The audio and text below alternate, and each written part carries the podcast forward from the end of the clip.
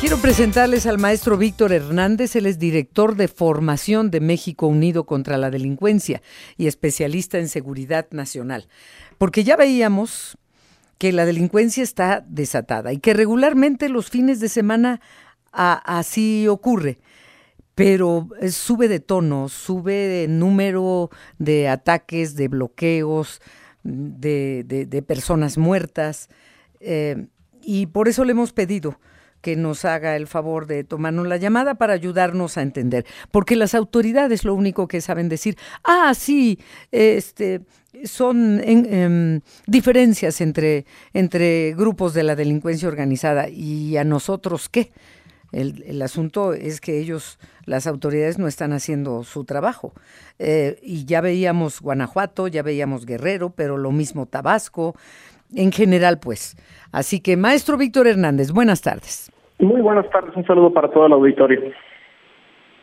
Oiga, pues este ya a grandes rasgos algo comentaba yo, pero pero esto sube de tono, sube en, número, como ya lo comentaba. Eh, ¿Por qué está pasando esto y qué opina? Eh, son las consecuencias de perpetuar la estrategia militarizada y federalizada que se conoce como guerra contra el narcotráfico. Precisamente en diciembre cumplimos 17 años del inicio de esta estrategia que tiene varios patrones en común. Es, en primer lugar, una estrategia reactiva.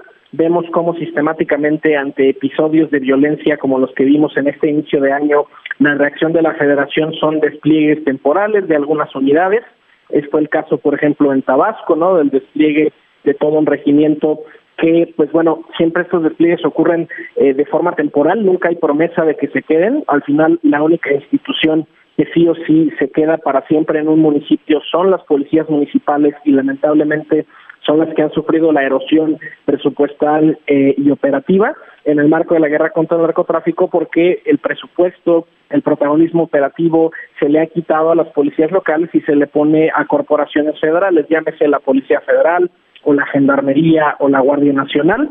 Eh, sabemos por la evidencia estadística que estos despliegues reactivos no funcionan, no disminuyen la violencia a largo plazo, porque la delincuencia lo que hace es esconderse, bajar su actividad temporalmente en lo que llega a la federación, pero cuentan con la garantía de que siempre algún otro municipio, alguna otra entidad se va a incendiar, ese personal federal se va a tener que redesplegar y la delincuencia pues vuelve tan pronto como se va la intervención de la federación.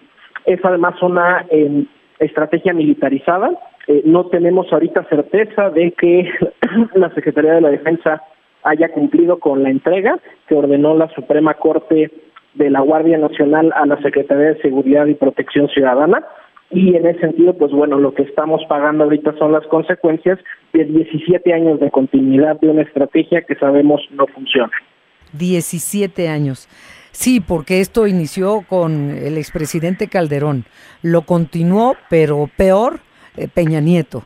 Y ahora, como bien lo dices, maestro Víctor Hernández, lo que hay es una estrategia reactiva, pero no hay acciones de fondo, no se capacita policías, no se combate la delincuencia, los delincuentes andan libres, entonces nada más llegan a medio apagar el fuego aquí y allá y otro regimiento allá y otro regimiento acá, ahora quítalo de aquí, llévalo para allá. Aquí, en medio de todo esto, maestro Víctor Hernández, te quiero preguntar, por favor, ¿qué hacer en este proceso electoral que estamos viviendo. Eh, ya han asesinado a tres diputados en tres eh, candidatos a, diputados de diferentes partidos en tres diferentes estados de la República. Aparece un candidato y dice yo si voy a combatir, lo matan. Eh, y aparece luego otro que ya sabemos que no va a hacer nada, candidato de lo que sea. Entonces, ¿qué, qué panorama ves para México en este proceso electoral y sobre todo las consecuencias que eso vaya a tener? En, el futuro inmediato, en el próximo la próxima presidenta, etcétera, porque está metido hasta el cuello o más arriba la delincuencia organizada en procesos políticos hay que tener mucho cuidado con las narrativas. Por ejemplo, eh, pues ya estamos viendo en este periodo eh, electoral que se repiten muchas cantaletas antiguas, como por ejemplo, continuemos la estrategia solo un sexenio más, les prometemos que solo seis años más y ya se va a estabilizar la situación. La realidad es que sí, estamos estabilizados, pero para mal sistemáticamente todos los años estamos entregando a nivel nacional eh, más de 30 mil homicidios. Estamos hablando de un acumulado de más o menos medio millón de personas que han fallecido en los 17 años de la guerra contra el narcotráfico y en ese sentido hay que tener mucho cuidado de aquellas candidaturas que nos ofrecen ese discurso porque al final ese es el que detonó la guerra contra el narcotráfico, decir que la salida del ejército a las calles era una medida provisional, temporal, que no daba tiempo de reconstruir a las policías locales, pero al final, si en lugar de llevar 17 años de guerra contra el narco, lleváramos 17 años de construcción de fiscalías y de policías locales, sería un panorama de seguridad muy diferente al que estaríamos viviendo. Sí. Eh, ¿Qué número, perdón? de aquellas candidaturas que lo que postulan son soluciones a nivel federal. Mm. Los problemas que tenemos están acotados en municipios y en entidades muy específicas y hay que recordar, la única policía que sí está por default en cualquier entidad es la policía eh, municipal y es la policía estatal. La pues federación solamente reacciona, no tiene despliegues permanentes y la construcción de cuarteles o de batallones no es garantía de seguridad. Hay muchos incidentes que han ocurrido afuera de los batallones y eh, homicidios o secuestros o balaceras y por la propia naturaleza de la burocracia militar la reacción de esas autoridades suele ser deficiente. Hay que apostarle a candidaturas que lo que propongan y lo que resuelvan es desde el nivel local eh, porque hay que revertir estos 17 años de erosión de capacidades que han ocurrido específicamente a ese nivel, el nivel de la policía municipal, porque además muchos de los delitos que configuran lo que llamamos guerra contra el narcotráfico son del orden local. Estamos hablando de los homicidios, la extorsión, el robo, esa es atribución de las autoridades locales eh, y en ese sentido el acento tiene que estar puesto ahí. Sí, nada más que lamentablemente, y tú lo sabes, maestro Víctor Hernández, eres director de formación de México Unido contra la Delincuencia y especialista en seguridad, también están contaminadas las policías municipales y estatales y en algunas poblaciones hay dos o cinco o ningún policía municipal. Entonces, eh, pues, ¿para dónde volteamos, no, maestro? Es que, fíjate, eso es lo, paradójico, ¿no? el, el ejército sale afirmando que existe una crisis de inseguridad. Pero si revisamos los datos, por ejemplo, tasa de homicidios, eh, ese periodo de transición de 2006-2007 es el más bajo en tasa de homicidios de la historia estadística del país. No estábamos hablando de más o menos 8 homicidios por cada 100.000 habitantes y sale con el pretexto de las policías locales no pueden y están corrompidas. Paradójicamente es la estrategia lo que provoca el problema que afirma resolver. Estamos ahorita entregando todos los años más de 30 mil homicidios en números totales.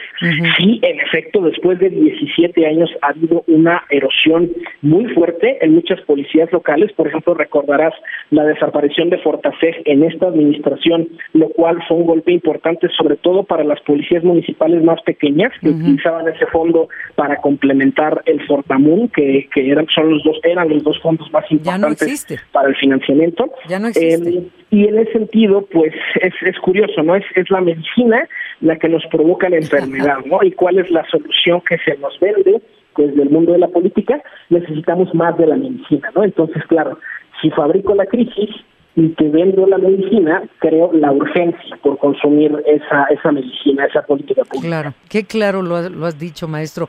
Bueno, ya que hablabas de cifras y de números, no sé qué tengas tú de lo que va de esta administración de, de homicidios eh, violentos. Eh, tengo yo esta cifra, 176.155 homicidios, repito, 176.150 homicidios, nada más en lo que va de este sexenio. Cifra oficial, ¿eh? Cifra oficial. Reconocida. números redondos, eh, por ejemplo, el presidente Felipe Calderón entregó en totales 120 mil homicidios de su sexenio, el presidente Enrique Peña 150 mil, esta administración va en 170 y es altamente probable que va a rebasar eh, los 200 mil. Ahora, todos los partidos han tratado de utilizar estos números a su favor eh, no sé, el presidente eh, Calderón y sus simpatizantes a lo mejor quisieran decir nuestros totales son los menores. O la administración de Enrique Peña quisiera decir, bueno, la mitad de mi sexenio fue más pacífica, aunque en la segunda mitad del sexenio se descompuso. La realidad es que las tres administraciones están reprobadas en materia de seguridad. No son números aceptables para un país democrático en el siglo XXI, son cifras que incluso a veces ni siquiera en Ucrania, que es un país en guerra abiertamente, se alcanzan. Eh, y en ese sentido, pues querer jugar a los números o a quién es menos culpable de la crisis de inseguridad en realidad no reditúa y pues la responsabilidad de esta administración, ok, podemos admitir, no es la que detona la crisis, pero sí hay una responsabilidad de haber perpetuado la estrategia, nada más que con un nuevo marketing, ahora llamándole Guardia Nacional, que es el ejército disfrazado de policía, y en ese sentido sí hay una corresponsabilidad por perpetuar la crisis de inseguridad que se vive. Ay, maestro Víctor Hernández, qué panorama tan claro, directo y lamentablemente cierto nos has presentado. Pero todo esto que te acabamos de escuchar eh, tiene mucho peso para que tomemos nota de todas las propuestas de todos los candidatos que quieren nuestro voto, de qué desconfiar y en quién confiar para tomar nuestra decisión más importante para los próximos seis años. Muchas gracias, maestro Víctor Hernández. Muchas gracias por el espacio. Mi Twitter, arroba arbitrus1805. A ver otra vez, por favor. Claro que sí, Twitter, arroba arbitrus1805. Gracias, maestro. Arbitrus, Arbitrus, director de formación de México Unido contra la Delincuencia y especialista en seguridad nacional. Clarísimo que estuvo. Gracias, buenas tardes, maestro.